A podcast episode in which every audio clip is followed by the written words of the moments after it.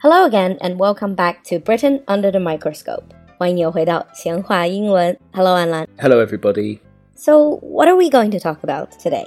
So, today we're going to be talking a little bit about accents again. Okay. So, you remember we talked about accents and Mhm. pronunciation and the difference Yep. before. So, today we're going to be taking a look at a very specific accent. Or is it Mm, like RP or heightened RP? No, no, we're going to be going the other end of the range now. And we're going to be talking about Cockney. Oh, yeah, Cockney. I have been waiting for this episode actually. Cockney.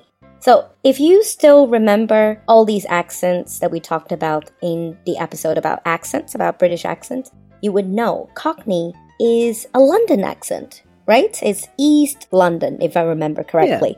East and a little bit at South London as well. Hmm. 嗯，中文里把它叫做东伦敦音或者东伦敦腔。So is it? You said it's not just in East London. No. The accent, it comes around most of London actually. Mm. And the accent can also be called estuary English as Estuary. Mm. But originally, where did this word come from?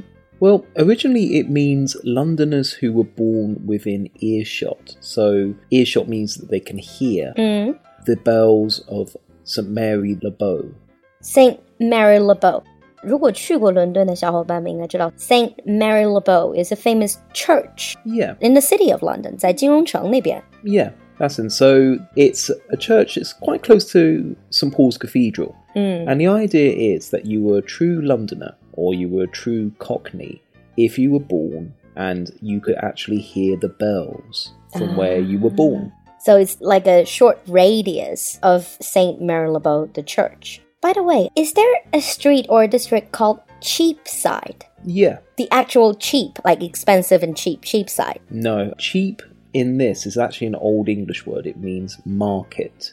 Oh, market side. Yeah. That's basically where Cockney speakers are Well, originally. originally. Yeah. Mm. Uh, now it's mostly banks and businesses. Mm. Cheapside is between St Paul's Cathedral and the Royal Exchange and the Bank of England. Mm. So now it's super, super rich, loaded with money. Yeah. But before it was quite working class. Oh, yeah. And Cockney is very much associated with people who are living in the East End of London. Mm. So, which was for many, many years the main working class area of London.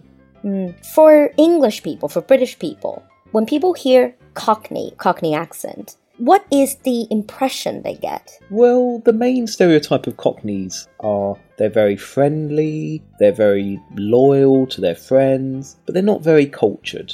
So, not like highly educated. No. Mm. And they're also, there's a slight undertone of being a criminal as well. This I've actually heard. So Cockney accent, sometimes it's seen as 黑话. So it's like a secret language, like a secret code Mhm. among criminals so that other people will not understand what they're saying. Yeah, that's kind of where the words come from, Mm. that whole idea, which we'll talk a little bit about later. Mm. So Cockney essentially it's kind of like the Chinese very 接地气, very 豪爽, but Yeah. but not like super well educated. Yeah, yeah. So they're kind of, as I say, it's like borderline criminal, but it's not serious crimes. Mm. So, how is it different? I mean, obviously we can hear it, but are there any special pronunciational rules that set Cockney apart from like standard English RP? Quite a few, actually. Um, this is actually a little bit of the London accent as Mm. well. So this is the type of accent that I heard and sometimes used when I was growing up. Mm-hmm. So, for example, the letter T is sometimes not pronounced in the middle of a word. So, for example, water.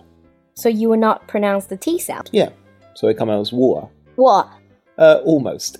Um, water, wa. water, Mm. better. So, for example, butter will come out Butter. as butter. Huh? Hmm. Ba. So it's it's in your throat, so you stop saying that T. So like water, butter. I- Is it just a kind of lazy pronunciation? Well, I think that's the same for many Oh. accents or Hmm. people always find the easiest way to pronounce something. 对，就是有点懒，有点吞音的这种。嗯 Actually, you do have this in Chinese as well. Well, yeah. In many regional dialects, they would swallow certain sounds. Yeah. Or Hmm. certain difficult sounds we might change a little bit. So, for example, the sound th, the, TH. is pronounced as a V or an F. So, for example, mother is pronounced mother, Mother. mother. Ah, yes. I'm getting the street feel of the language. Mother. So it's like a Hmm. Mother. v sound. Yeah. I've also heard something instead of something. It's something Something. with yeah. a f sound. yeah. Or other, other. Hmm. Okay. So T, TH, and Also, the letter H at the beginning of a word is usually dropped. oh, So, for example, instead of saying head, we'll say ed, Ed. ed, Mind your Ed. mind your ed. And Um, you notice as well, for example, mind your ed, the words blend into each other. Much Your Ed. your ed. Yeah.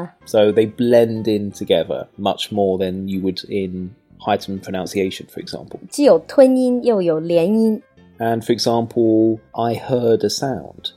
We I would- heard. Mm-hmm. I heard. I heard a sound. Um, Almost. They flow into each other, so I heard. I heard. I heard. Mm-hmm. I heard a sound. Is this the type of accent that you're likely to hear, for example, from people like bus drivers in London? Yes, you would hear this type of accent. It's not purely Cockney, it's, it's more of a London accent. Mm. And it's the area around London as well. But it's mostly working class, Yeah. like working class London accent. Yeah. So apart from the pronunciational difference, there's also this whole idea of it being criminal lingo. So there are a lot of almost like code, like a lot of what you call Cockney rhyming slang. Yeah, that's it. Originally, it was developed in the mid 19th century as a way for thieves to talk without the police knowing what they were saying. But it's gone beyond that. It's actually now a type of dialect. So rhyming slang means it's not just only slang, but it rhymes. 是押韵的这种俚语。 So the idea is that you have two words that are said together, and the second word rhymes with the original word in proper English. Okay. I mean, this is very theoretical. Can you give us an example? Okay. So, for example, boat race. Boat race. Yeah. So what does that mean? Uh-huh. So the second word is race, huh. and that rhymes with face. Oh, so boat race is just the Cockney rhyming slang for face, Yeah. Um, but it's not related at all. no, no, and that's why it's a little bit hard to know what it is. Okay. So you need to learn every single word then. Yeah. Hmm. So, for example, let me give you a quick test. Okay. These are all body parts, Body parts. Okay. plates of meat. plates of meat. Meat, meat, feet? Oh, Very good. Okay. Mince pies. Means pies. Eyes. Yeah. And loaf of bread. Bread, bread, head? Yeah. Oh, I. But obviously, only because you told me there are body parts. Yeah. Otherwise, it's difficult for me. If you don't narrow it down, I don't think I would have gotten them. Yeah. So, for example, there are some words that we do use quite often, but they also change quite a lot. So, for example, the former Prime Minister in Britain, uh, Tony Blair, that was actually for a short time Cockney rhyme in slang for hair. So obviously, after Tony Blair's term, then I guess this particular slang died. Yeah. So it still keeps evolving. Oh, yeah. It keeps evolving all the time. Does that mean people still, a lot of people still talk like this? Yes and no. For example, when I was growing up, people don't talk exclusively in Cockney simply because it's a little bit old fashioned. Mm-hmm. We mostly use it for jokes. Okay. Um, it's generally dying out, but you sometimes still hear it in films or TV. if you mention films and TV, the first thing that comes to mind is Guy Ritchie. Guy Ritchie's Snatch.